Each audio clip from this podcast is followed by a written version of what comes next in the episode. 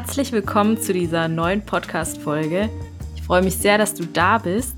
Mein Name ist Eileen Moser und ich spreche in meinem Podcast Gesund und so über das Thema Ernährung, Gesundheit, alternative Medizin, Frauenthemen und außerdem auch über Tabuthemen aus dem Bereich Gesundheit, über die wir uns oft gar nicht trauen zu sprechen. Natürlich ganz ehrlich und unverblümt. Das kennt ihr wahrscheinlich schon von meinem Blog und meinen YouTube-Videos. Dort lade ich seit ungefähr acht Jahren Beiträge hoch. Ich bin außerdem Heilpraktikerin und ganzheitliche Ernährungsberaterin in eigener Praxis und kann von dort aus natürlich auch viele Erfahrungen teilen.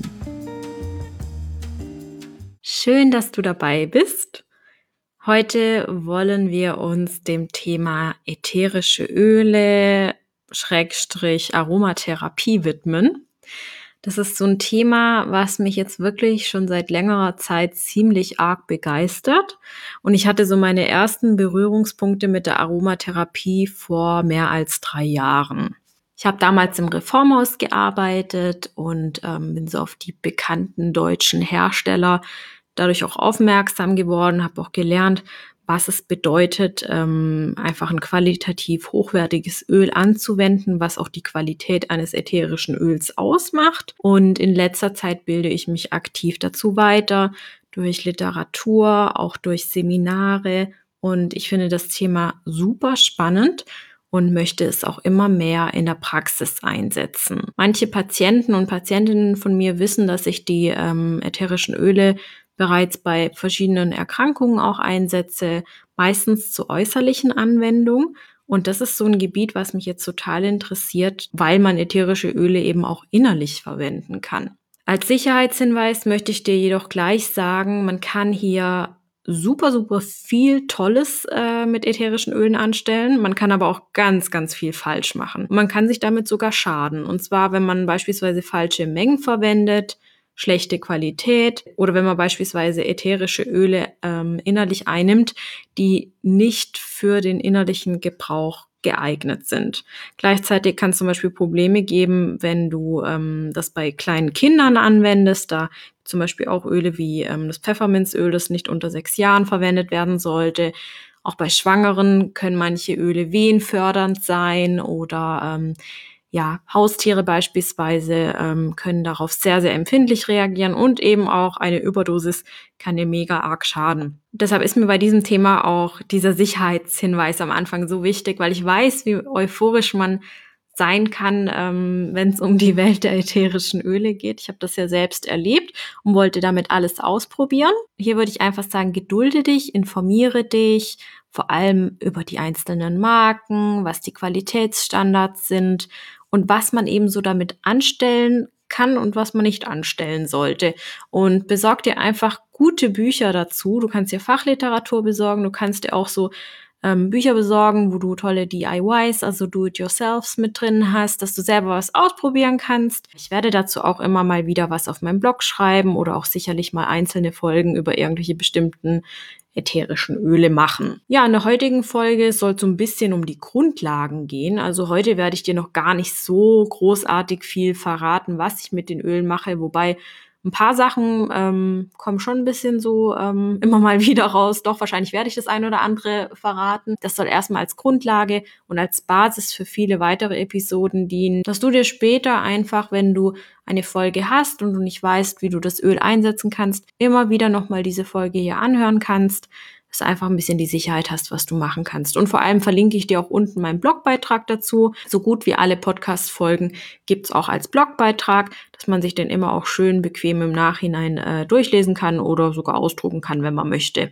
Als Einführungssatz möchte ich euch sagen, dass ich natürlich hier keine individuelle Therapieempfehlung machen kann und auch keine Empfehlung zu einzelnen Mitteln oder Präparaten. Und wenn ihr krank seid, ein Problem habt, dann besprecht das unbedingt mit eurem Arzt und oder Heilpraktiker und lasst euch da einfach therapeutisch begleiten. Diese Podcast-Episode dient einfach der Information und nicht der Selbstbehandlung von Erkrankungen. Ja, wie gesagt, hatte ich die ersten Berührungspunkte mit ätherischen Ölen 2015, als ich damals begann, im Reformhaus zu arbeiten. Und mir war damals nicht so ganz klar, dass ätherische Öle nicht nur zum Beduften sind, sondern dass man damit ganz, ganz viel anstellen kann. Und das kam erst so durch die letzten Jahre immer mehr, weil natürlich auch durch die Kunden, die so ins Reformhaus kamen, immer wieder Leute nach bestimmten Ölen gefragt haben, Ganz, ganz oft wurde beispielsweise bei Erkältung ähm, nach Kajeput gefragt.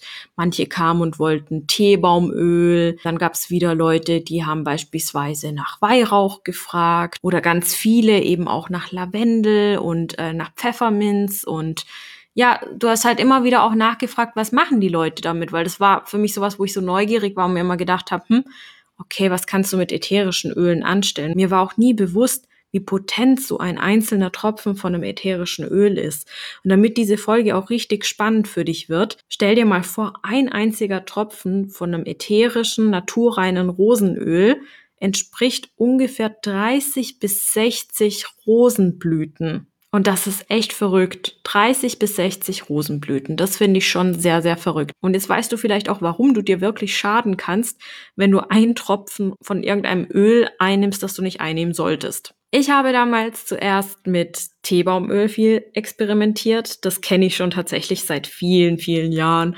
Hab das immer auf äh, die Haut aufgetragen, zum Beispiel bei Pickeln, verdünnt, so auf ein Glas genommen, irgendwie ein Tropfen oder zwei Tropfen, um meinen Mund quasi auszuspülen, wenn ich irgendwie mal Aften hatte. Ich hatte früher sehr, sehr oft diese Bläschen, diese Aften im Mund. Ähm, das hat sich bei mir komplett erledigt seitdem ich immer wieder meinen Darmaufbau mache und ähm, damals auch angefangen habe, gesund zu essen und auf Milchprodukte verzichtet habe, konnte ich wirklich erleben, wie diese Aften gegangen sind. Dann folgte irgendwann das Experimentieren mit Pfefferminzöl, ähm, dass ich mir das immer mal wieder zum Beispiel im Nacken aufgetragen habe. Ich habe es mir beispielsweise auch, und jetzt kommt der nächste Sicherheitshinweis, ich habe es mir ähm, ein bisschen auf die Schläfen aufgetragen. Und ja, ich habe äh, relativ starkes Brennen in den Augen gehabt. Wenn es ganz blöd kommt, fässt man sich danach auch noch mal in die Augen und äh, es brennt noch mehr. Also da muss man wirklich sehr, sehr aufpassen. Und deshalb finde ich auch, dass die Aromatherapie wirklich in die Hände von Leuten gehört, die sich wirklich gut damit auskennen und lange damit befasst haben. Ähm, dass man das auch Menschen richtig gut weitergeben kann, weil man hat damit echt ein tolles Werkzeug gerade zu Hause ähm, zur Hand. Und es ersetzt natürlich nicht eine ärztliche Behandlung, aber es kann einfach vielleicht begleitend irgendwie was sein, ähm, ja, was du, was du daheim irgendwie umsetzen kannst. Aber das mach immer bitte mit Hilfe eines Therapeuten. Im Moment schaue ich mir ähm, deutsche Hersteller an, aber auch einen internationalen Hersteller. Ich hänge gerade so ein bisschen bei den Marken Primavera, Farfalla und auch doTERRA fest und ich vergleiche die gerade so. Und also meine bisherigen Erfahrungen damit sind sehr, sehr gut und da werde ich euch auch noch auf dem Laufenden halten. Lasst uns doch mal über den Ursprung ätherischer Öle sprechen, weil im Moment ist das ja so ein bisschen so ein Trendthema. Aber der Ursprung ätherischer Öle reicht wirklich schon ganz, ganz, ganz viele Jahre zurück. Und zwar wahrscheinlich 3000 Jahre vor Christus. Manche sagen sogar 4000 Jahre. Und schon damals hat man wohl gewusst, wie Kräuter, Blüten und auch diverse Pflanzenbestandteile destilliert werden. Ätherische Öle werden schulmedizinisch als auch in der komplementären Medizin eingesetzt. Und es gibt auch unwahrscheinlich viele wissenschaftliche Studien zur Aromatherapie, was auch deren Wirksamkeit belegt. Sehr interessant fand ich ähm, eine Geschichte, die ähm, mir Eliane Zimmermann, also so eine Koryphäe, wirklich auf dem Gebiet der ätherischen Öle und der Aromatherapie auf einem Seminar erzählt hatte, dass Ende des 19. Jahrhunderts der Chemiker René Maurice Gattefossé, wenn ich das jetzt richtig ausgesprochen habe, ähm, ganz, ganz schwere Verbrennungen erlitten hatte. Der hatte irgendwie einen Unfall im Labor gehabt und schlussendlich fand dieser dann zur Aromatherapie, weil er ätherisches Lavendelöl zur Behandlung ähm, seiner Erkrankung verwendet hatte. Ähm, das ist auch ein bisschen so ein Mythos, aber schlussendlich hat dieser Mythos wohl auch die Aromatherapie immer mehr und mehr in die Medizin gebracht. Die Aromatherapie soll nicht als alternative Medizin angesehen werden, sondern eher als komplementäres Verfahren, sozusagen als begleitende Methode, die ergänzend zur Schulmedizin eingesetzt werden kann. Und sie wird eben heute ganz oft auch in Krankenhäusern, in der Pflege und auch von Ärzten und Heilpraktikern angewandt. Manche von euch wissen, dass meine Oma vor wenigen Wochen verstorben ist und dass wir sie damals um die vier Wochen jeden Tag im Krankenhaus besucht haben. Und meine Oma hat ganz plötzlich aufgehört zu reden. Meine Oma war immer sehr, sehr fit und ähm, ja typisch Lehrerin und äh, immer irgendwie einen coolen Spruch drauf und leicht sarkastisch und überhaupt der liebste Mensch der Welt. Was damals wirklich verrückt war, also sie hat, wie gesagt, auch nicht mehr so viel reagiert am Ende. Sie hatte irgendwie wohl Schmerzen und auch Ängste, das hat man ihr einfach angesehen und ähm, war sehr, sehr hilflos. Und ich habe damals ähm, irgendwann meine Aromaöle, die ich in der Praxis hatte, noch vor dem Seminar, dem ersten Seminar eigentlich, das ich hatte, eingepackt, vor allem Lavendel und Zitrone und habe die damals im Krankenzimmer auf einen Duftstein gemacht und ähm, ihr den Duftstein wenige Tage bevor sie verstorben ist und wirklich kaum noch Reaktion hatte, immer wieder unter die Nase gehalten. Und sie hat mir richtig zu verstehen gegeben, wie toll sie das findet, indem sie noch versucht hat, wirklich ihre Augenbrauen zu heben und ähm, so gut wie es geht ein Lächeln irgendwie zu zaubern. Das hat mir einfach gezeigt, das tut ihr einfach gut. Wir haben den Duftstein dann auch im Zimmer gelassen und ja, auch als sie verstorben ist, das Zimmer hat, als wir sie dann besucht haben, das ganze Zimmer hat ganz, ganz arg nach diesem Duft gerochen. Das war ganz besonders. Und ich hoffe sehr, dass sie auch so die letzten Stunden irgendwie ein bisschen Kraft gegeben hat. Was ich dann sehr krass fand, war auch, dass ähm, ich damals beim Seminar dann auch erfahren hatte, dass man tatsächlich in der Pflege und vor allem auch in der Palliativmedizin, also bei der Sterbebegleitung, vor allem auch Lavendel und Zitrone ganz, ganz oft einsetzt, um die Patienten zu entspannen und weil das auch so ein bisschen stimmungsaufhellend wirkt. Also das fand ich sehr, sehr schön und das war auch nochmal was, was mich so ein bisschen mehr an die Aromatherapie gebunden hat. Jetzt fragt ihr euch bestimmt, was sind eigentlich ätherische Öle? Ich habe jetzt vorhin gerade gesagt gehabt, dass ähm, Rosenöl eben aus Rosenblüten besteht und ähm, Manche fragen sich jetzt, was ist da denn noch so drin? Also in einem guten ätherischen Öl ist nichts anderes drin. Und ätherische Öle entstehen quasi als Produkt der Wasserdampfdestillation, Kaltpressung oder Extraktion einer bestimmten Pflanze. Sie gehören zu den sekundären Pflanzenstoffen und fungieren quasi als Signalstoffe für Menschen, Tier oder aber auch Mikroorganismen und andere Pflanzen. Und als Nebenprodukt der ähm, Gewinnung von ätherischen Ölen entsteht immer auch ein sogenanntes Pflanzenwasser, was Hydrolat genannt wird.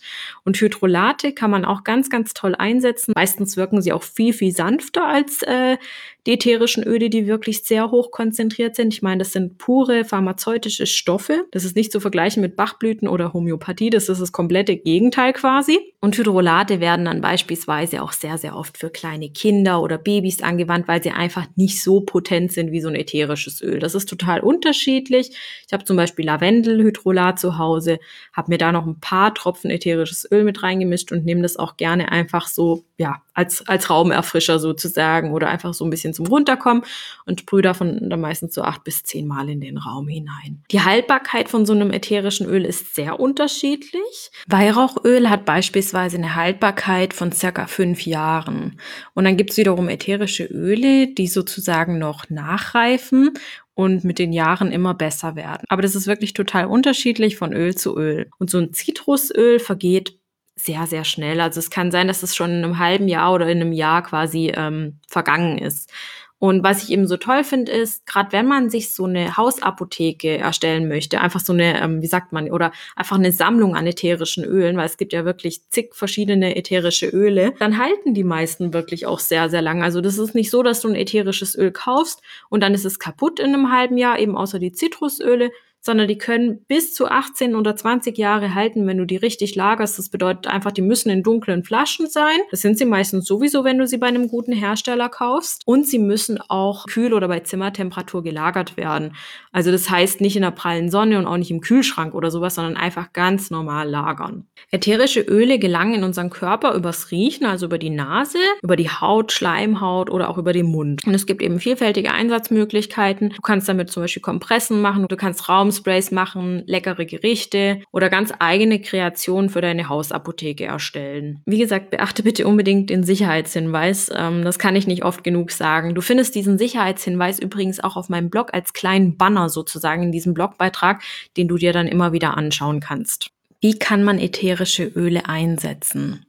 Du kannst sie beispielsweise für einen Diffuser nutzen, um quasi den Raum oder deine Wohnung zu beduften. Vorsichtig sollte man hier eben sein, wenn man Tiere im Haus hat, weil sie die Gerüche meistens gar nicht so toll finden und zum anderen kannst du ihnen damit sogar schaden. Es gibt eben gewisse ähm, ätherische Öle, die gut für Tiere sein können, aber es gibt auch welche, die eben ganz arg schaden können. Auch für Kinder und Schwangere kann der Einsatz ätherischer Öle problematisch bzw. eingeschränkt sein. Das hat immer mit dem jeweiligen ätherischen Öl und der Qualität, wie auch der Anwendung und der Dosierung zu tun. Du solltest also auch stark darauf achten, ätherische Öle nicht in der Augenregion zu benutzen und auch niemals unverdünnt auf die Schleimhäute aufzutragen. Ich habe dir in dem Artikel, in dem Blogbeitrag, den ich dir unten verlinkt habe, ähm, auch nochmal Bücher verlinkt. Also wenn du auf meinen Blog gehst und diesen Artikel anschaust, sind am Artikelende nochmal ähm, Bücher verlinkt, die ich sehr, sehr gut finde, die ich auch selbst kenne und habe, ähm, die einfach, ja, sehr viel Information enthalten und du kannst immer wieder nachschlagen, wenn du dir unsicher bist und das ist so wichtig. Ein paar Beispiele, wie ich ätherische Öle verwende. Wenn ich merke, dass ich beispielsweise leichte Spannungskopfschmerzen habe, ähm, dann verwende ich Pfefferminzöl und ich habe mir damals ein Roll-On selbst gebastelt. Ich habe quasi 10 Milliliter Jojobaöl reingemacht und 8 Tropfen Pfefferminzöl. Bitte achte, wie gesagt, ganz, ganz arg darauf, dass es eine gute Qualität ist, aber über die Qualität sprechen wir auch gleich nochmal.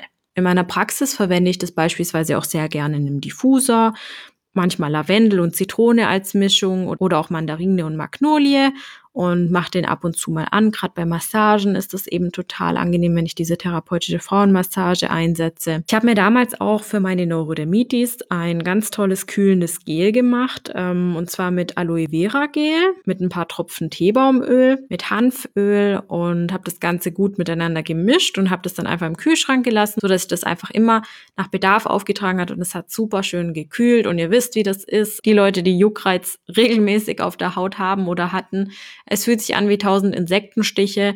Ähm, und da ist sowas Kühlendes einfach so schön. Zum Gurgeln nehme ich sehr, sehr gerne ähm, die On Guard Mischung von doTERRA. Das ist eben etwas, wo ich vorhin gemeint habe, die haben eben tolle Mischungen und nehme auf ein Glas Wasser ein bis maximal zwei Tropfen Gurgel und spuck das Ganze danach aus. Im Haushalt verwende ich beispielsweise auch ätherische Öle, wenn ich Kleberreste nicht wegbekomme. Und dazu befeuchte ich ein Tuch oder ein Wattepad mit warmem Wasser und träufle circa zwei bis drei Tropfen Orangenöl darüber. Man sollte das nicht auf Plastik anwenden, weil dieses Orangenöl Plastik zerfressen kann.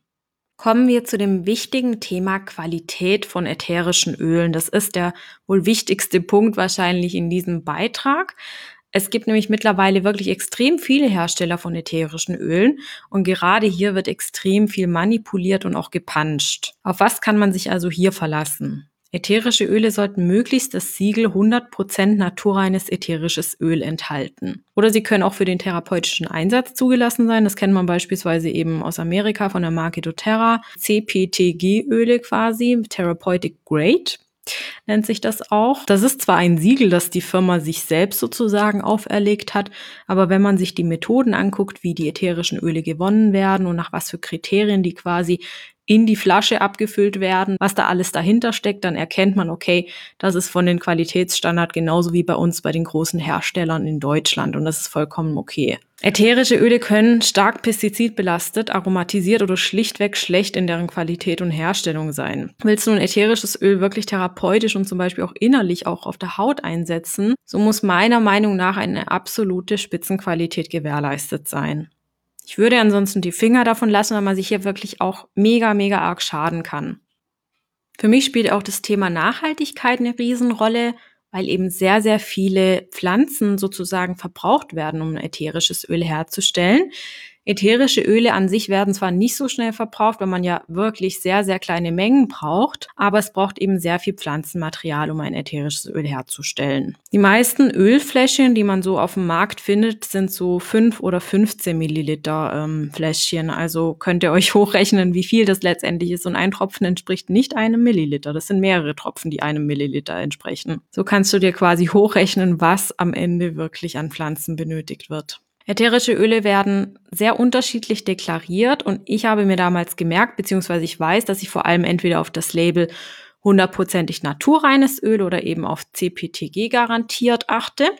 Alles, was ein Wortlaut wie ätherischer Auszug, naturidentisches ätherisches Öl, ähm, Duftöl, pur oder Aromaöl hat, möchte ich nicht verwenden, weil ich sie, wie gesagt, auch therapeutisch einsetzen möchte. Da will ich einfach sicher sein, dass nichts verdünnt wird und dass keine minderwertigen ähm, Substanzen oder gar synthetische Stoffe verwendet werden. Der Hersteller muss unbedingt Rücksicht auf die Natur nehmen, nachhaltig produzieren. Und wenn es zum Beispiel dann auch mal bedeutet, dass es halt Lieferengpässe gibt beim Produzenten und du einfach ähm, auch mal ein paar Wochen oder sogar Monate auf ein Öl warten musst, weil es es einfach nicht gibt, dann ist es einfach so. Für mich spricht es quasi direkt auch ähm, oder macht einfach einen guten Eindruck, einen guten, seriösen Eindruck. Es kommt auch bei der Qualität eines einzelnen Öls ganz, ganz arg darauf an, wie geerntet wird. Wird im Sommer, wird im Frühling geerntet, im Berg oder im Tal?